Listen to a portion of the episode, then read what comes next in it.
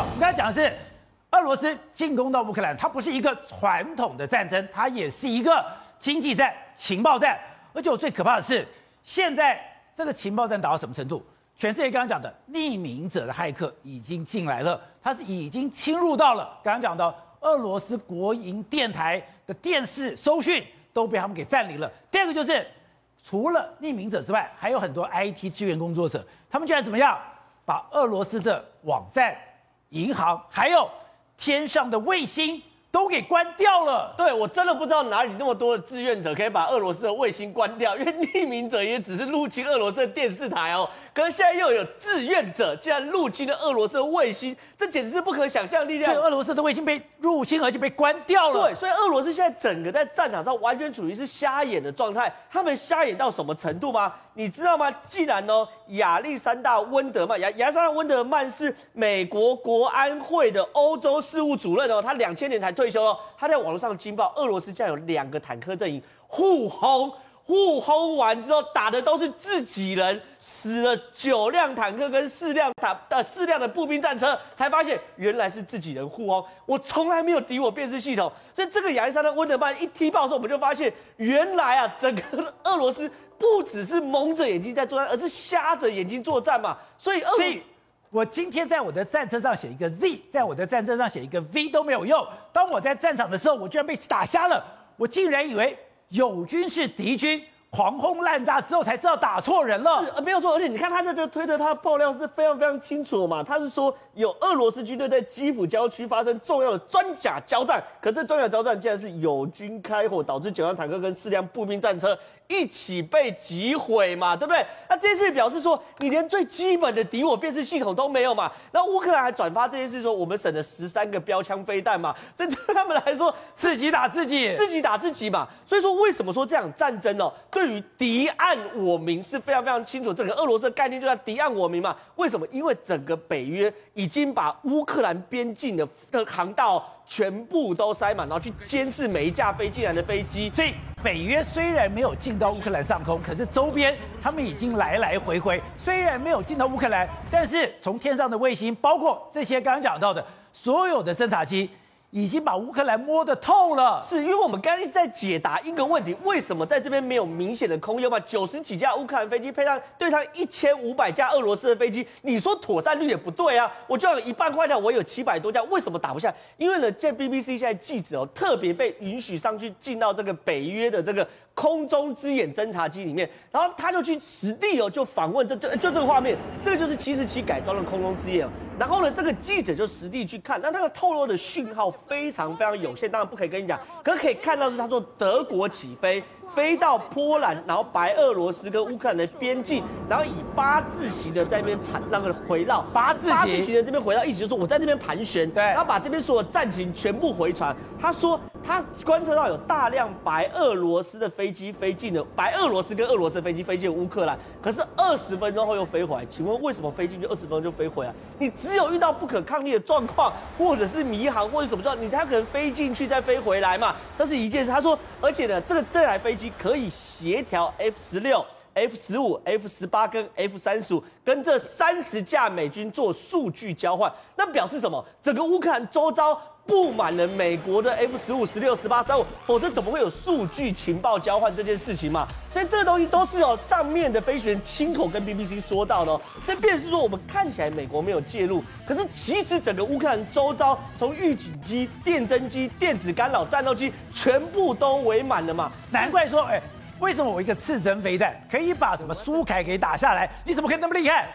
或许你在苏凯的战机苏凯三四，你从哪起飞要飞到哪里？你在哪里？你的高度哪里？搞不好美国都知道，搞不好他就把这个坐标直接搞的是给一个射手，这个射手闭着眼睛坐标一样，蹦的就出去了。这个是美国现在在做的 A 射 B 导，就是 A 只是负责发射器而已，可是真正标定的根本不是这个发射器哦，标定的什么是 F 三十五，这是美国一直在做的。Link 十六就是搞这一套的，一直在搞这件事情嘛。所以今天最新的讯息是，美国的 F 三十五开启了全全隐形模式，在整个乌克兰边境绕。什么叫全隐形模式？F 三十五来了，因为 F 三十五虽然是隐形战机，可是它过去只要起飞之后，不是打仗的时候，它会在身侧飞机上放个信号放大器，让你看得到我。然后呢，这是表示我的善意，我只来威吓你，我不是来打仗。可是现在呢，美军已经说我把这个信号放大器拆掉，然后在乌克兰边境这样绕。最少最少可以去做所谓的目标的标定，目标的标定的话，那现在就有可能，哎、欸，地面的防空飞弹你不需要去标定，你只要负责打出去，然后做做 link 的连接，就把这个苏凯三十四打下来嘛。而且刚才讲到 F 三十五如果进入到全隐形模式，它 SAM 三百、SAM 四百是完全抓不到的。对，之前以色列进到了叙利亚，进去再出来，叙利亚完全不知道，所以。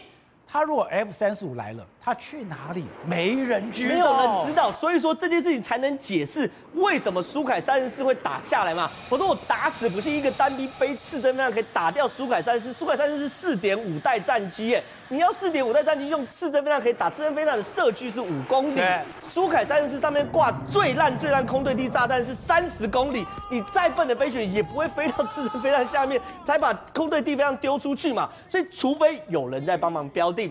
除非乌克兰地面已经有不属于乌克兰的防空系统，这东西才有可能解释苏凯三十四、苏凯三十为什么那么多架飞机会被打下来吗？所以，他现在飞机有两个问题。第一个问题是，我搞不好空中所有的卫星、所有的通讯都已经被拦截了，我飞上去以后盲人骑瞎马，要不然就是。我飞上去之后，我根本不知道那个飞弹会从何而来。没有错，所以说当然我飞进去二十分后又飞回去嘛，发现这边不利于作战，所以空优台没有解决。然后呢，对于现在更扯的事情是我们台湾不是有大量 F 十六 V 吗？对，我们要交货嘛。现在美军说不交货给台湾，为什么不交货给台湾？他说没有，我要给这个波兰啊。你给波兰干嘛？他说因为波兰给了这个乌克兰很多米格二十九，所以你给一台米格二十九，我送你一台 F 十六，差很多哎、欸，帮你换装。那对于这件事情来说，是不是赤裸裸介入？当然是赤裸裸介入嘛！而且呢，现在非常非常多的军事专家去判断说，他们乌克兰跟俄罗斯的地面交战，他们发现什么？民兵。比乌克兰正规军还会打，就说乌克兰正规军打仗是一回事，可乌克兰的民兵超级会打。他们说这个民兵到底是民兵还是没有穿制服的美军？没有人知道为什么呢？因为今天最新的法国广播电视广广播电台的新闻告诉我们，美国已经派三千名志愿军去加入这个乌克兰战争。这三千名有人去访问，每一个都服役十年、二十年的美军。哦，他差别就在于是他现在退役了，对，或是说因为这件事情退役，或是刚退役，所以这怎么样？不知道，可是我们现在看到是这个画面哦，是过去美军长期跟乌克兰在地特种部队去做演习的快速。他们演习过。对，你看这快速三叉戟的这个画面，你看他演习科目跟台湾就不太一样，台湾会有抢滩的科目，可你看这个演习科目全部都是巷战，对，城市战，然后用的就是刺针飞弹，用的就是标枪飞弹。换句话说，对于美军来说，他们早就已经做这种协同作战的经验，对，非常非常丰富嘛。所以对于俄罗斯来说，这当然是个硬骨头嘛。刚刚又死了一个俄罗斯的军官，斯巴达独立侦察营的指挥官。那这个人很厉害吗？对，这个人很厉害，他是独立侦察营，他等于是所有前行的征收部队，就是派这个营先出去。结果呢，他死掉。就他死掉是俄罗斯说，哎，他光荣为国牺牲。你知道他光荣为国牺牲理由是什么？他说他在乌克兰帮忙疏散平民的时候被杀死。哎，我们刚才播报的乌克兰，俄罗斯在乌克兰杀平民的画面，你说他的侦察营会疏散平民，我打死不信。所以现在确实有看不见的力量，已经从看不见变得看得见。美军已经堂而皇之的介入了。就像正浩刚刚讲的，现在美国的情报真的这么厉害吗？今天你所有的坦克的行进位置，你所有的补给线，包括。你今天的飞机苏凯三十四，你所有的米格机，你的行进方向都被美国掌握。而美国掌握之后，我只要告诉拥有标枪飞弹、刺针飞弹的这些射手，我把坐标给你，然后这些人、这些飞机、这些坦克就跑不了了吗？呃，我们再来看，除了呃，我们刚看到所谓的空中预警机之外啊，其实呃，美国的 F 三十五战机啊，它除了呃对地也好炸射能力呃很很厉害以外，其实它的感测器也相当棒。那最重要的是，美国呃在乌克兰呃目前的边界上空，其实他们还有部署很多的无人机。那无人机的话，其实呃它可以长时间停留在高空，然后可以把哈所侦测到的，不管是敌军的情资影像啊，甚至无线电讯号，呃传给美国的情报单位。那美国情报单位这个时候呢，会及时的哈把这情报传给乌克兰政府。那乌克兰政府啊，其实它就可以及时的传给呃乌克兰呃所以你说地方政这些不管是 P 八 A，不管是空中之因为这个全球之一，他们没有进到乌克兰的境内，只是在旁边绕来绕去，绕来绕去。乌克兰的一举一动，所有的行为，他们都可以掌握。呃，其实这个是没有错，因为其实美国哈目前是唯一哈全世界有能力哈呃可以掌握到即时呃情报的国家。那呃我们刚才讲过，美国把这个即时情报传给乌克兰守军啊，其实守军的话，其实不管是呃地面守军配备标枪飞弹啊，或者是刺针飞弹，其实他只要他朝一个概率的方位哦，比如说呃以刺针飞弹来讲哦，他只要查一个呃概设方案，比如说这架飞机呢呃苏俄罗斯的 S 五三四哦从呃两点钟方向飞来啊，什么时候飞过来？其实你只要朝哦大略的方向哦瞄瞄准一下，然后通知射手。这个时候呢，当飞弹发射出去了，就比的就是呃刺针飞弹的感测器有没有灵敏。那通常我们来讲哦，其实美国制导武器它的感测器通常会比较灵敏一点点。讲的太神了吧！今天我拿了一个刺针飞弹，我就等在那个地方，躲在一个树丛旁边。结果你告诉我说，哎，现在几点几分到了？好，现在几点几分？现在是一一八四一、一八四五的时候，你就从两点钟方向按出去。我就可以把飞机给打下来。这个是我们可能是在卡通上看到的，但是呃，目前的军事科技有有部分能力做到这样。刚刚讲到的，你现在已经有四个指挥官，一个一个的被猎杀，代表哎，你就算这些保护最好的指挥官，也都在美国的眼皮底下。对，其实这个。呃，不能说蛮可爱，其实美国早就有这种能力啊，只是说现在哈，他会把那改善的说情报的传递的落差。那如果情报落差哈，时间传递的越少，那其实对乌克兰守军会比较有利。所以我们现在看到那六十公六十四公里的一次长蛇阵，不是俄罗斯不想拿基辅，是他拿不了基辅，因为这六十四公里的长蛇阵，你有哪些的飞，你哪些的战车，你的战车是在什么时候要启动？我边早就知道资料，我知道资讯之后，我就可以伏击你了。对，其实。呃，我们先前讨论过，这六十四公里的装甲车这种，哎，第一个可能是油料后勤补给有问题。那第二个的话，呃，即使哦，其实俄罗斯已经知道说，哎，我知道你美国的影像卫星在看哦，然后你的。呃，不管无人机也好，无人飞机也在监控。那我要不要进入？那这个装甲纵队进入，那两侧两侧会不会呃，不管是呃乌克兰守军来伏击呢，还是说呃不知道不知名的民兵来伏击？这个都是有可能。那装甲纵队在情境不是说啊一路冲过去的，不是，你必须要考虑说两侧有没有伏兵。对。所以其实这个军事常理其实从以前到现在都这样。那。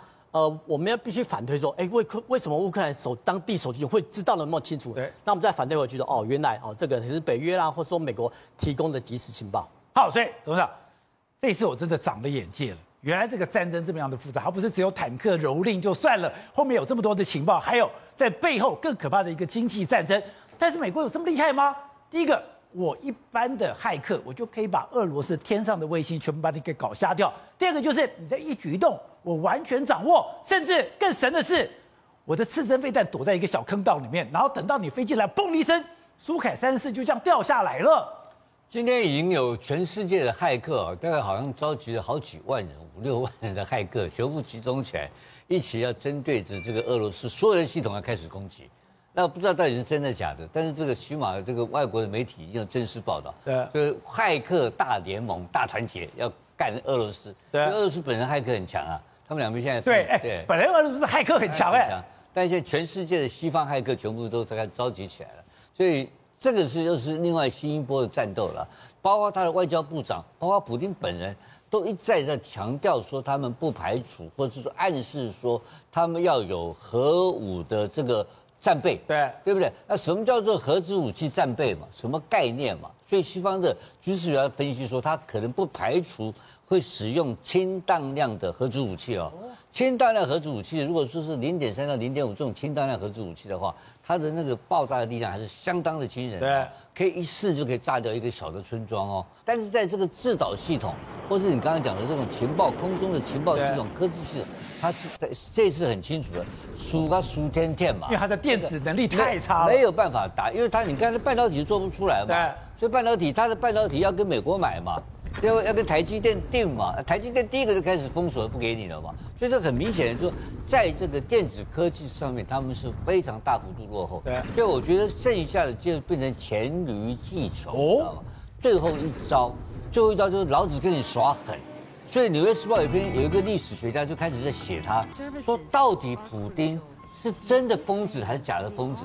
让我想起你跟我讲过一句话，你记不记得？以前 Reagan 讲一句话，对，雷根说如果我不疯的，我不是疯子的话，他怎么会怕我？在俄罗斯怎么苏联怎么会怕我？所以这句话现在刚好这个应用者是谁？就普丁嘛。对，普丁也想说我现在是疯子嘛。你拜登要不要怕我嘛？同样的概念嘛，大家在比谁比较疯狂嘛，谁比较狠嘛，谁敢豁出去嘛？其实现在已经不是战力的问题，战力的问题很简单，俄罗斯处下风嘛，看得很清楚嘛，因为他自己的计划定了就已经离开那个计划局了轴线了嘛，他就已经输掉了嘛。然后现在所有的备援方案，所有的国家，他也口口中讲，他说我要干乌兰，干干波兰呢、啊，我要干罗马尼亚，敢不敢干？不敢，不敢干嘛，就是说这边嘴炮嘛。所以我觉得美国也知道你要搞什么，那美国人很简单，好整以暇，我把你拖死你嘛，我拖死干你就剁了嘛，所以拖到最后，普京必败的原因在这里。